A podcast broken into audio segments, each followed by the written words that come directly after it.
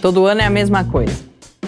Vai chegando o anúncio dos prêmios, as apostas fervem no mundo todo.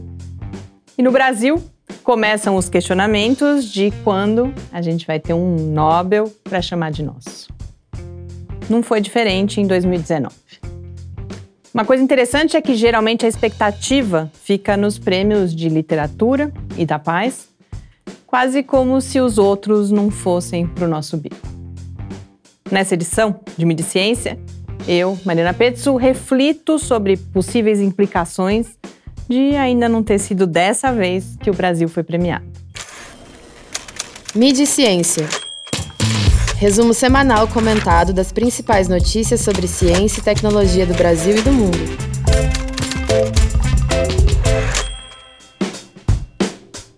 No final, o Nobel da Paz foi para a Etiópia. O de Economia premiou estudos sobre redução da pobreza, da desigualdade, realidades que infelizmente são tão familiares para nós, brasileiras e brasileiros. Quase paradoxalmente, o trio premiado atua nos Estados Unidos. Na medicina, na física e na química, a imprensa deu um jeito de passar um verniz tupiniquim nas conquistas de outros países. O primeiro anúncio foi o do Nobel de Medicina e a brasileira Joana Lima estava junto com um dos premiados, Peter Ratcliffe, quando ele recebeu a notícia.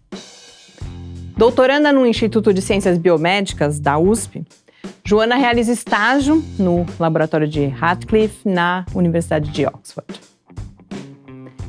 Essa é uma relação que pode ilustrar a internacionalização da pesquisa brasileira com pessoas em formação e colaborando com centros de excelência ao redor do mundo. Mas ela também pode fazer pensar sobre o risco de fuga de cérebros que a gente corre hoje. No Nobel de Física, também foi encontrado um brasileiro que deixa a gente tirar uma casquinha do prêmio. Leonardo dos Santos é doutorando no Observatório de Genebra, na Suíça, onde trabalham dois dos premiados.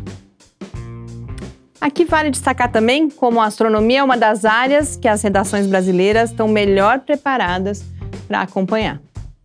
Como exemplificam notícias em que há ricas informações complementares trazidas por jornalistas especializados, por pesquisadores e por divulgadores do país. E, por último, a gente soube o resultado do Prêmio de Química, que foi para o desenvolvimento das baterias de íons de lítio. Mais uma vez, os veículos se preocuparam em encontrar comentaristas nos laboratórios brasileiros.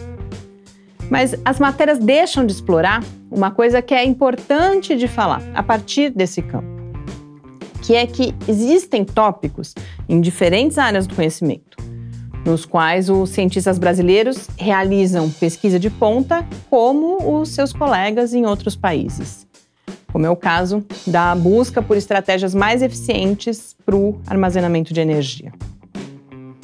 São várias as reflexões e as controvérsias que surgem dessa lembrança de que o Brasil ainda não ganhou um Nobel.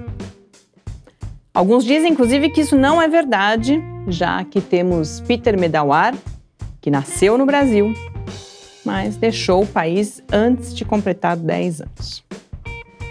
Além disso, o fato de não termos o prêmio também pode estar relacionado a eventuais vieses da Real Academia Sueca de Ciências e, pelo menos em um caso, dizem muitos, pode ter sido uma brutal injustiça: o não reconhecimento do físico César Lattes. Um fator é inquestionável, como lembrou veementemente o jornalista Marcelo Leite: a instabilidade do apoio à ciência no Brasil. Um outro artigo, que foi publicado nos mesmos dias do Nobel, na Nature, em comemoração aos 150 anos da revista, acrescenta mais um ponto para a gente pensar. Nesse artigo, Nathaniel Comfort, historiador da ciência especializado na área de biologia, evidencia como a ciência, e junto com ela o cientificismo, definiram noções de identidade e personalidade de self, do inglês. Isso desde o final do século XIX, E ele destaca também que essas ideias sobre quem nós somos estão relacionadas não só às descobertas científicas, mas também aos valores daqueles que comandam, e há tempo demais, segundo o autor, o sistema global de ciência e tecnologia. Homens brancos, ricos e não brasileiros. Boas leituras e até a semana que vem.